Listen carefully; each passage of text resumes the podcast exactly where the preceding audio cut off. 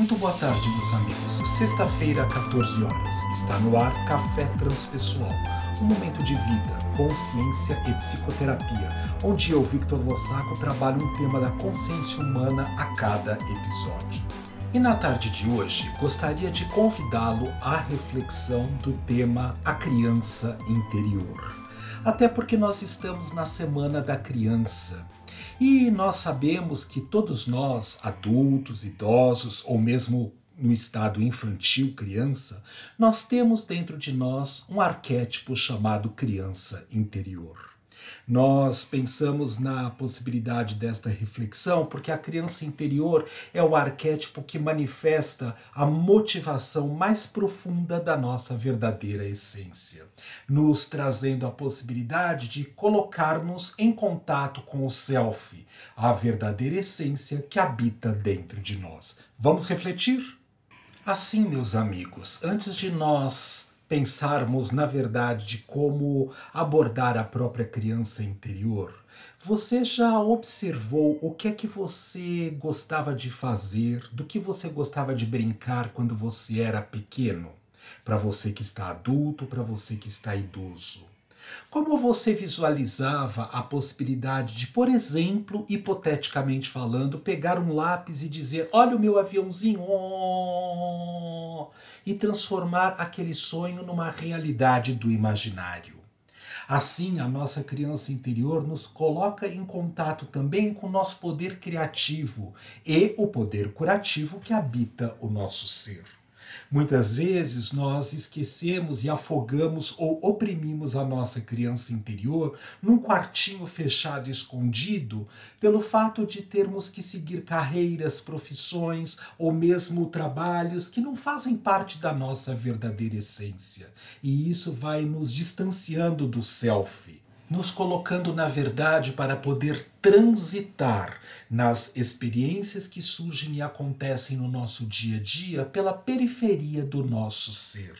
Embasados muitas vezes no orgulho, na vaidade ou mesmo na possibilidade de manter um status que não condiz com aquilo que é a nossa essência quer experimentar, vivenciar em todas as oportunidades da sua magnitude ou mesmo integridade no existir aqui agora.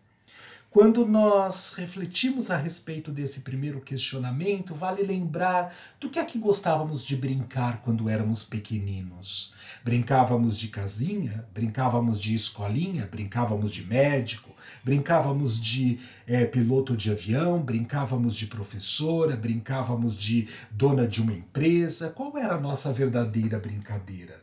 Era com os carrinhos de ferro antigo, era com as bonecas, era mesmo com a possibilidade de poder montar no nosso quarto algumas cadeiras, pegar as bonecas, colocarem sentadas, ou os irmãos e os primos, uma lousa e ali brincar de professor. Isso, na verdade, ao mesmo tempo que está ensinando habilidades que são características para o desenvolvimento da personalidade do ser que está em formação, de outra forma vai colocando em contato com a, o chamamento, com a vocação que está na essência, que vai se manifestar anos mais tarde. Mas muitas vezes, quando adentramos ali no período de reta final de adolescência, na possibilidade da escolha da nossa profissão, não estamos nos sentindo tão aptos para poder promover esta escolha com toda a consciência mais profunda que habita o nosso ser e muitas vezes seguimos aquilo que a nossa família nos orienta, ou porque nos identificamos com um profissional que age de tal forma e não observamos no fundo, no fundo, quais são os gastos e os ganhos que aquela profissão executa no seu processo de trabalho. E nisso muitas vezes fazemos as escolhas mais embasadas em ideais e não na centração, na inteireza do nosso ser, no self. Vale lembrar que a psicologia transpessoal embasada nas escolas tradicionais de psicologia, e uma delas a escola da psicologia analítica, fundada por Carl Gustav Jung, falava desta possibilidade do próprio self. O self, esta essência mais sagrada e intrínseca que habita todos os seres, individual e intransferível, é o que dá a possibilidade de poder experimentar as nossas características básicas, mais verdadeiras, mais significativas, para que possamos estar na inteireza do nosso ser ao longo da nossa existência a cada jornada, a cada encarnação, nós sabemos que nós temos uma profissão, por exemplo, como escolha, que de alguma forma vai nos ajudar a destravar outras tantas habilidades que aquela profissão determina a chance de poder necessitar da nossa presença para que nós consigamos concluir os objetivos daquele trabalho.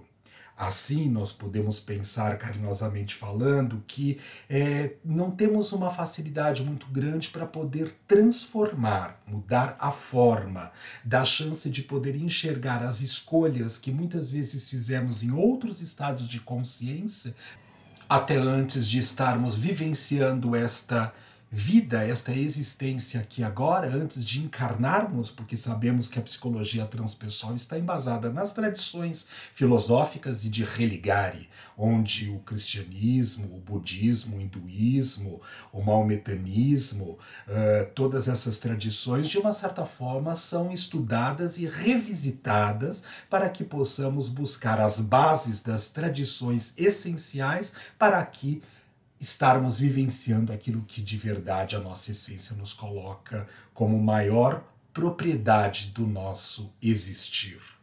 Quando estamos distantes desta existência, temos a chance, através dessas tradições, daquela a qual nós nos sentimos mais sintonizados, mais vinculados para ajudar o processo do religare, estar ligado à verdadeira essência, ao self, à alma que habita o nosso ser. A criança interior é o arquétipo que faculta, carinhosamente falando, esta possibilidade. Como nós temos a chance de observar o que é que nós estamos fazendo da nossa existência? Fechando os olhos, prestando atenção na nossa respiração, no ato de inspirar, pausa, expirar, pausa e voltar a inspirar. E assim ir perguntando para a nossa verdadeira essência, deixando com que as imagens se formem na nossa mente, na nossa tela mental, onde está a minha criança interior. Então, eu, Victor, como exemplo, vou dizer: Vitinho, cadê você? E vou deixar que as imagens da minha infância comecem a surgir. E não importa se elas sejam boas ou não boas, se elas sejam positivas ou não positivas, é uma maneira de manifestar a presença desta criança. E observo se essa criança ela está vívida, se ela está esperta, se ela está brincando, se ela se apresenta de uma forma íntegra, feliz, alegre, como se pudesse fazer contato comigo, adulto, que estou observando esta criança, e aí eu vou observando com mais profundidade, sempre atento ao ato de inspirar, pausa, expirar, pausa e voltar a inspirar, a chance de observar para onde esta criança interior me leva. E os brinquedos desta criança, quais eram? Do que ela gostava de brincar? Como eu trago isso para a minha jornada de adulto do dia a dia? Quais são as verdadeiras potencialidades que estavam ali que de alguma maneira estão aprisionadas, esquecidas ou mesmo em extrema vigor de manifestação que possibilita a chance dela se manifestar ou se ausentar? Muitos casos de depressão são porque o indivíduo, numa fase maior, adulta, esqueceu a própria essência, este self, está desligado desta verdadeira natureza. Então, vale sempre observar o que a criança gosta de fazer: dançar, brincar, pular, andar na chuva, correr, nadar, jogar água para cima quando está entrando dentro do mar, o que gosta de fazer. São aspectos que, de uma certa forma, manifestam a possibilidade do essencial se colocar e se apresentar de maneira livre, libertadora. E assim vai fazendo com que nós possamos ter a chance de poder nos comunicar com o nosso self através da criança interior. Outras vezes, convidamos quando o paciente está no consultório com dificuldade de entrar em contato com esta criança interior, ir até uma loja, uma loja de brinquedos. Não que obrigatoriamente precisa sair de lá com um presente para si mesmo, mas observar qual é o brinquedo que chama atenção. Como é que eu, de uma certa forma, me vejo brincando com aquilo? Nós, quando adultos, carinhosamente falando, nós mudamos os nossos brinquedos. O meu carrinho de ferro passou a ser o carro que eu dirijo hoje. O meu aviãozinho de brinquedo é o avião que eu piloto no dia de hoje. A minha escolinha infantil é as salas de aula onde eu trabalho e leciono no dia de hoje. A brincadeira de médico se transformou no consultório de psicologia que eu tenho hoje. Então, isso, de uma certa forma, vai sendo traduzido e sendo respeitado porque esta criança interior está íntegra no ser. Como você faz contato com a sua criança interior? Está na prontidão? Quais são as primeiras imagens, as fotografias da sua velha infância que escolhem você para fazer com que você reconecte o seu adulto, o sábio que habita dentro de si, a esta criança interior? Café Transpessoal fica por aqui. Excelente semana para todos nós. Até sexta-feira da semana que vem, às 14 horas.